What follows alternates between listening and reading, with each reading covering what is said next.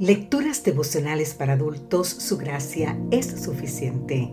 Cortesía del Departamento de Comunicaciones de la Iglesia Dentista del Séptimo Día Gascue en Santo Domingo, capital de la República Dominicana. En la voz de Sarat Arias.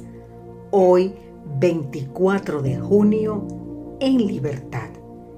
Gálatas capítulo 5, versículo 1 nos dice, Estad pues firmes en la libertad con que Cristo nos hizo libres y no estéis otra vez sujetos al yugo de esclavitud.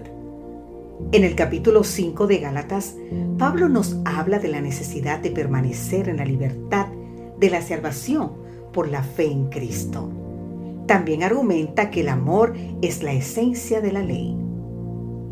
Un trascendental llamamiento del apóstol es que permanezcamos firmes sobre la sólida base de las sagradas escrituras. El cristiano diligente persevera en el estudio y el análisis de las escrituras y en ellas examina para descubrir si permanece firme en la fe. No importa cuánto conozcamos sobre las escrituras y su interpretación, siempre debemos proseguir en la búsqueda de la verdad. Por eso quiero decirte, conoce las verdades de la Biblia, vive esas verdades y continúa creciendo, descubriendo verdades y aplicándolas a la vida. Pablo recuerda a los Gálatas que no están bajo la ley y les advierte que el Espíritu Santo nunca lleva a nadie a buscar la salvación mediante la conformidad con los requisitos del sistema ritual judío o por cualquier sistema de justicia legal o incluso la salvación por la obediencia a la ley moral de los diez mandamientos. Por otro lado, los que se someten a una religión legalista están en guerra con el Espíritu Santo. Finalmente, destaca el fruto del Espíritu, que se refiere a lo que se desarrolla naturalmente en la vida cuando el Espíritu tiene el control. Los resultados de este control están en contraste con las obras de la carne. El fruto del Espíritu no es producto espontáneo de la naturaleza humana, sino de un poder completamente diferente que proviene del exterior de la persona.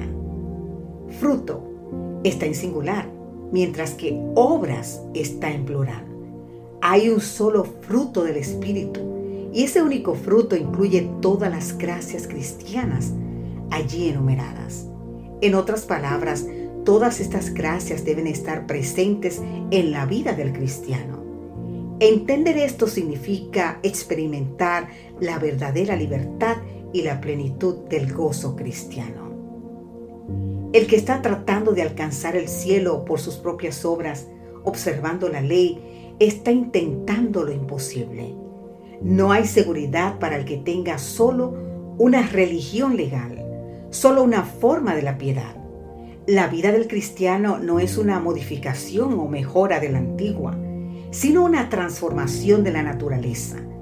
Se produce una muerte al yo y al pecado y una vida enteramente nueva.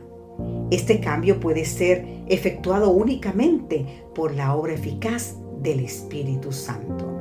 Te invito a leer en el libro del deseado de todas las gentes, exactamente la página 143. Querido amigo, Querida amiga, la gracia de Cristo nos libera del pecado y nos lleva a obedecer. Es la obediencia que procede del amor de Dios y no la obediencia que pretende inducir a Dios a amarnos. Que Dios hoy te bendiga en gran manera, cualquiera sea tu circunstancia. Amén.